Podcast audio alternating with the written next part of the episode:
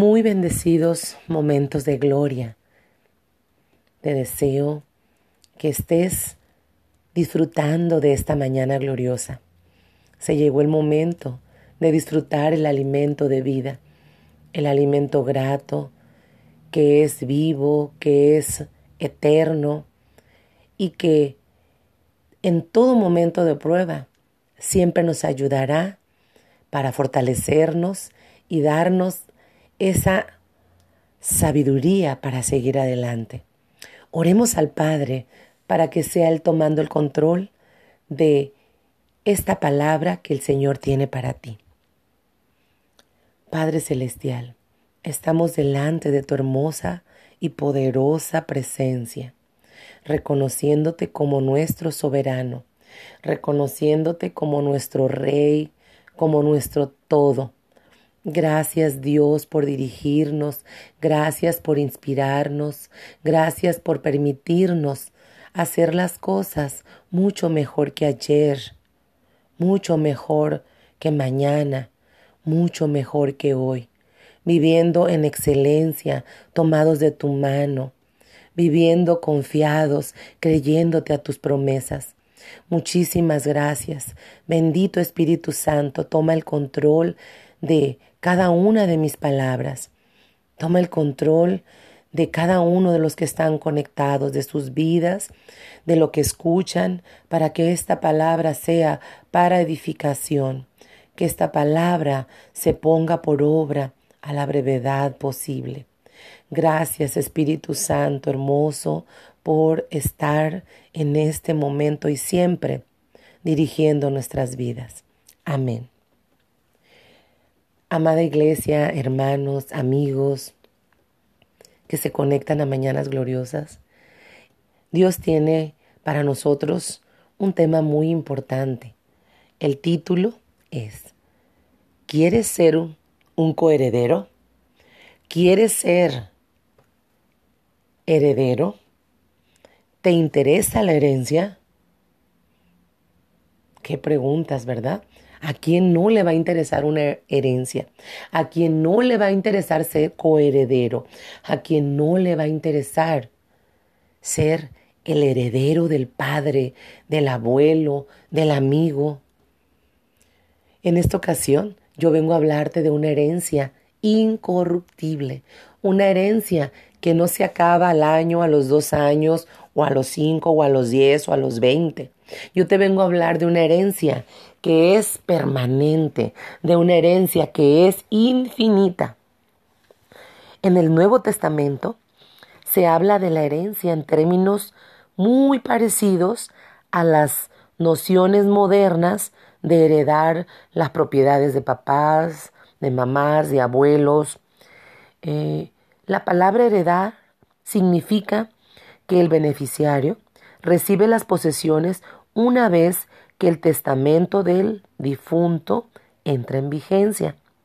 La muerte redentora de Cristo da la oportunidad a todos los creyentes de ser receptores, de ser esas personas que tienen esa disposición legal, esa oportunidad de recibir de Dios una herencia una herencia que rebasa toda expectativa humana. Le damos gracias a Dios por su palabra y le pedimos que nos dirija, que nos dirija y vamos a, acompáñenme a la palabra, al capítulo 8 de Romanos, versículos 16, 17. Dice así la palabra en el nombre del Padre, del Hijo y del Espíritu Santo. El Espíritu mismo da testimonio a nuestro espíritu de que somos hijos de Dios. Y si hijos, también herederos, herederos de Dios y coherederos con Cristo, si es que padecemos juntamente con Él, para que juntamente con Él seamos glorificados. Hay una herencia, hay una herencia que nosotros tenemos que reconocer que Dios ya pagó el precio de la misma. Jesucristo vino a este mundo enviado por el Padre para poder que nosotros tuviésemos esa oportunidad de tener acceso a esa herencia. Él hizo los trámites legales. Él a precio de sangre te compró a ti y me compró a mí. ¿Quiénes son los hijos de Dios? Todos aquellos que aceptan a Jesús como su único y su suficiente Salvador. Repetimos, ¿quiénes son los hijos de Dios?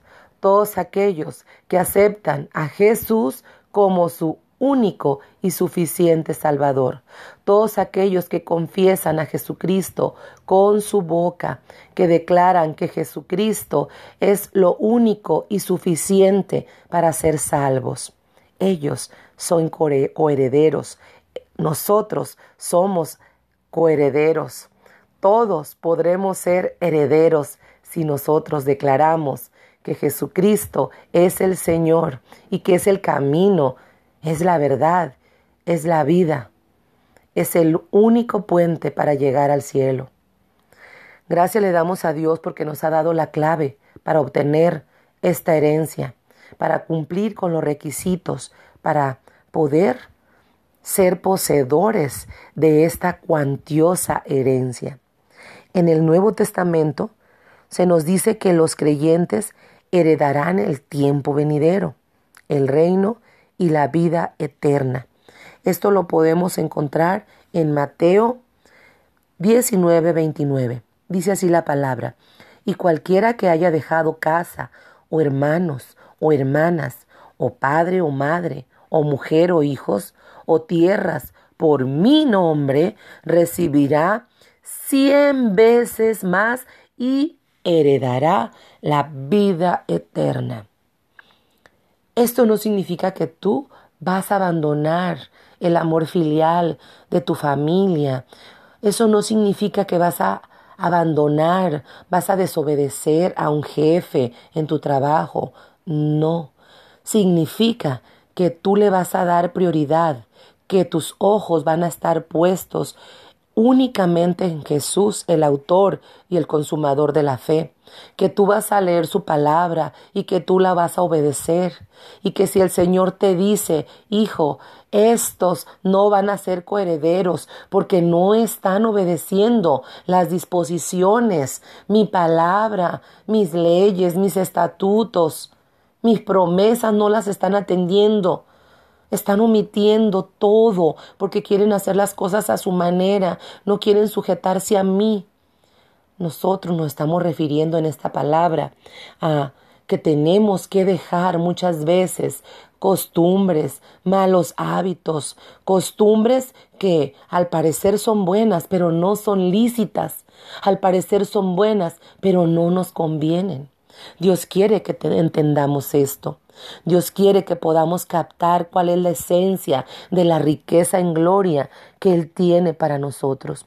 Esa es la visión acerca de la herencia que Dios quiere que tengamos, que le demos prioridad a Él, que busquemos primeramente el reino de Dios y su justicia y todo lo demás vendrá por añadidura, pero que no nos concentremos en querer disfrutar de los placeres terrenales, en gastar todo lo que llegue a nuestras manos, en la economía, en tener todo ese tiempo que Dios nos presta para deleitarnos en placeres que no son de su agrado. Porque esta herencia no va a poder ser aplicada a todas las personas. Me estoy refiriendo a aquellos que no puedan entender que Dios nos quiere santos, porque Él es santo. Él dice en su palabra, sed santos, porque yo soy santo. Vamos a ir al libro de Gálatas. En el libro de Gálatas podemos observar quienes no podrán heredar esta riqueza celestial. Dice la palabra en el capítulo 5, versículo 19 y manifiestas son las obras de la carne, que son adulterio, fornicación, inmundicia, lascivia, idolatría, hechicerías, enemistades, pleitos, celos, iras, contiendas, disensiones, herejías, envidias, homicidios, borracheras, orgías y cosas semejantes a estas, acerca de las cuales os amonesto, como ya os lo he dicho antes, que los que practican tales cosas no heredarán el reino de Dios. Yo no sé, pero yo sí quiero ser un coheredero, yo sí quiero heredar el reino de Dios y su justicia. ¿Quién no ha soñado alguna vez con ser el heredero de un millonario? Sin embargo, Dios no nos ha dado algo, Dios nos ha dado algo muchísimo mejor. Porque quienes creemos en Jesucristo, somos herederos de todas las promesas divinas. Como bien sabemos, un heredero es alguien que hereda algo o alguien o alguien a quien le pertenece una futura herencia. El heredero no recibe la propiedad de la persona fallecida. El heredero recibe la propiedad de la persona fallecida.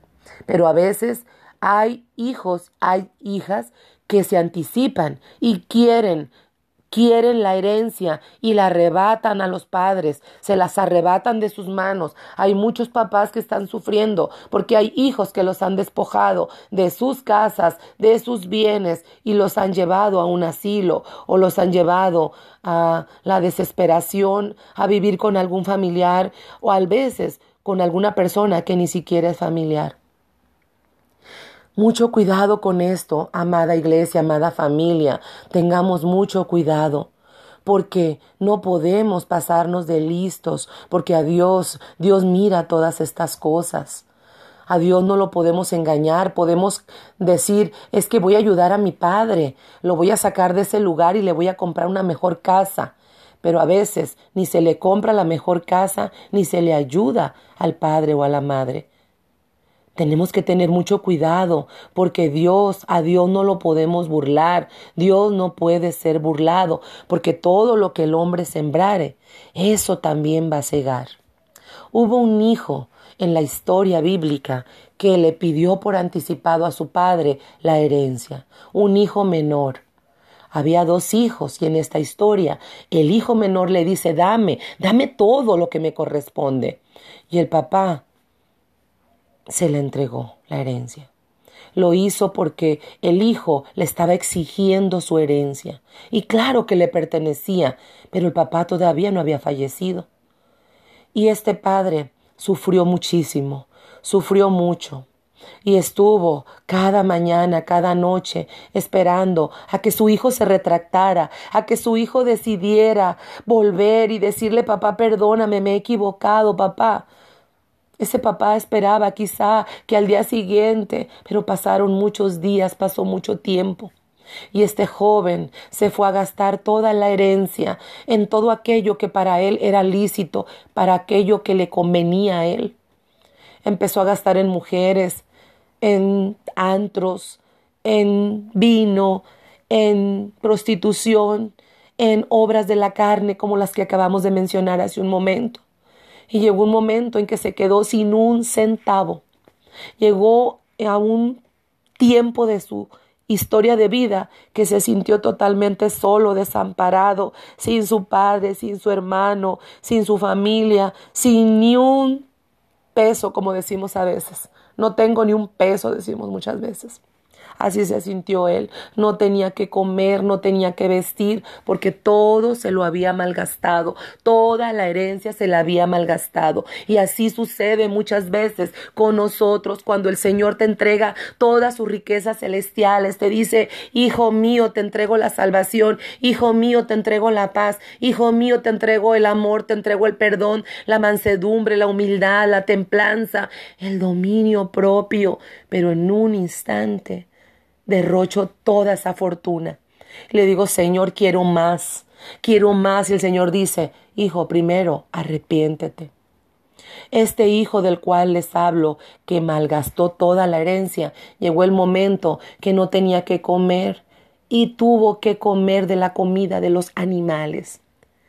Y volvió en sí. Esto es lo más importante que te quiero hablar en esta mañana gloriosa, en esta tarde o en esta noche de gloria. Dios quiere que vuelvas en sí, amada persona que me escuchas. Dios quiere que entiendas que la herencia tú la puedes recuperar, tú la puedes eh, rescatar aún, pero tienes que disponerte Tienes que actuar, tienes que dar pasos, tienes que decidirte y hacer una elección y decir, yo necesito de esta herencia.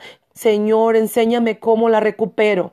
Y el Señor te dice de una manera tierna y amorosa, yo no desprecio, hijo mío, a un corazón contrito y humillado a un corazón arrepentido, a un corazón que siente haber perdido todo y le duele y llora, como en el Salmo 51, cuando el rey David le dice, Padre, Padre, perdóname todas mis rebeliones, perdóname todas mis iniquidades, lávame, lávame y seré limpio. Por favor, Señor, perdóname, Señor, perdóname. Así el hijo pródigo, estoy refiriéndome a aquel joven, es un hijo pródigo. Así se les llama a las personas que en un momento dado malgastan la herencia, pero un día vuelven en sí y regresan a los brazos de Papá Celestial.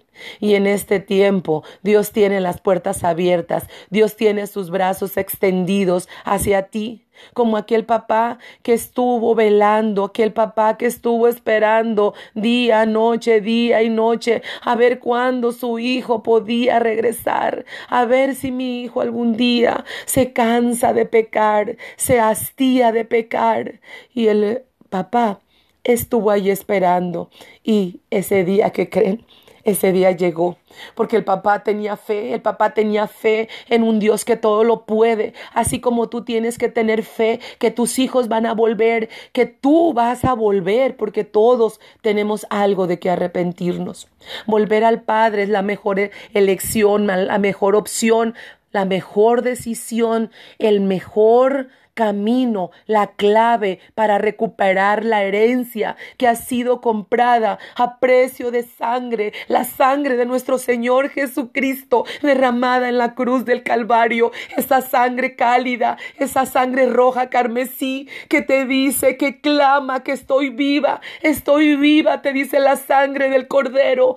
Ven, ven para limpiarte, ven para santificarte, porque aún es tiempo, aún es tiempo de que puedas decir, heme aquí, Señor, aquí estoy, límpiame, lávame, así como Naamán tuvo que ser lavado limpio de esa lepra. Así nosotros tenemos que clamar al Padre cada día, Señor, lávame, lávame una vez más, límpiame, lávame, Señor Jesús, porque quiero ser santo como tú eres santo, para acceder a esas riquezas en gloria, para acceder acceder a esas riquezas celestiales, porque Dios, Dios siempre tiene un tiempo para esperarnos. Le damos muchas gracias a Dios porque somos herederos de sus promesas. En Gálatas capítulo 3, versículo 14 leemos lo que el Señor nos dice. Cristo nos redimió de la maldición de la ley, hecho por nosotros. Maldición porque está escrito, maldito todo el que es colgado en un madero, para que en Cristo Jesús la bendición de Abraham alcanzase a los gentiles, a fin de que por la fe recibiésemos la promesa del Espíritu. Hermanos, hablo en términos humanos. Un pacto, aunque sea de hombre, una vez ratificado, nadie lo invalida ni le añade. Ahora bien, a Abraham fueron hechas las promesas y a su simiente. No dice, y a las simientes como si hablase de muchos, sino como de uno. Y a tu simiente, la cual es Cristo. Esto pues digo, el pacto previamente ratificado por Dios para con Cristo, la ley que vino 430 años después, no lo abrogó no lo abroga para invalidar la promesa. Porque si la herencia es por la ley, ya no es por la promesa, pero Dios la concedió a Abraham mediante la promesa. La herencia ya no es por la ley, la herencia ya no es si tú eres perfecto, si tu ofrenda es perfecta, no, es si tu corazón tú lo has rasgado, es si tu corazón tú lo has presentado al Señor en una ofrenda viva, con un aroma fragante, con una alabanza, con tus lágrimas de arrepentimiento. Y le has dicho, papá, aquí estoy, eh, vengo a ti arrepentido, no merezco que me llames tu hijo. No merezco, Señor, no ni siquiera ser como uno de tus siervos. Y el Padre, con su gran corazón y su gran amor y su gran propósito para ti, te dice, Hijo mío, ven, ven, te he estado esperando por tanto tiempo, amado, hermosa hija mía, hermoso hijo mío, te he estado esperando, ven, ven, pásale, hijito, pásale, ven para acá porque por favor, vengan, vengan, vengan ustedes, porque ha regresado mi hijo, mi hijo que estaba muerto ha revivido, mi hijo que estaba perdido ha sido hallado. Y vienen con aquella, con aquel gusto las personas, y habrá quienes se enojen quizá, habrá un hermano o una familia, no, no sabemos quién.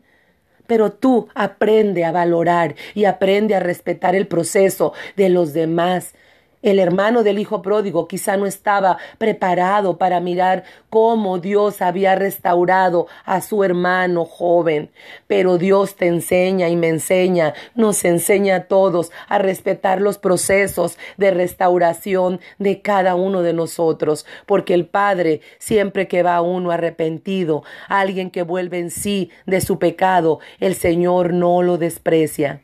El hijo, el más joven, el más pequeño, que se fue de casa regresó y el padre ordenó y dijo, tráiganme el vestido más hermoso porque yo lo tenía ya preparado para mi hijo para el día que regresara.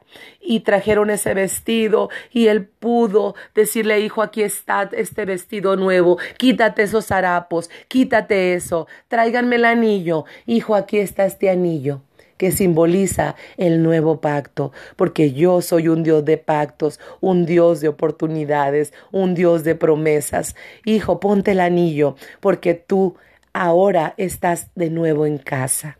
Dios te bendiga, amada iglesia, amada persona. Recibe las vestiduras limpias, recibe el anillo y recibe la voz de Dios que te dice, hijo, estás de nuevo en casa y yo voy a hacer fiesta.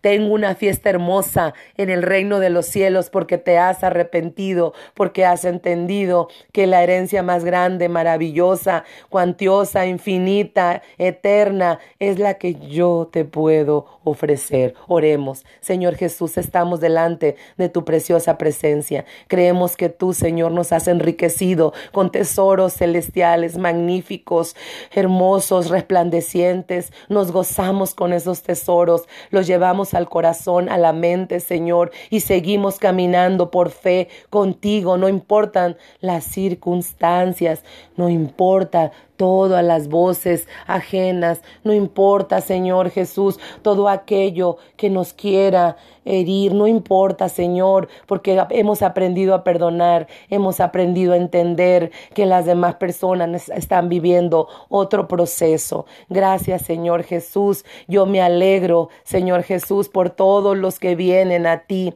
y todos los que no han llegado, Señor, oro por ellos. Gracias, Espíritu Santo. Gracias por esta Gracias por hablarnos al corazón, a nuestra alma.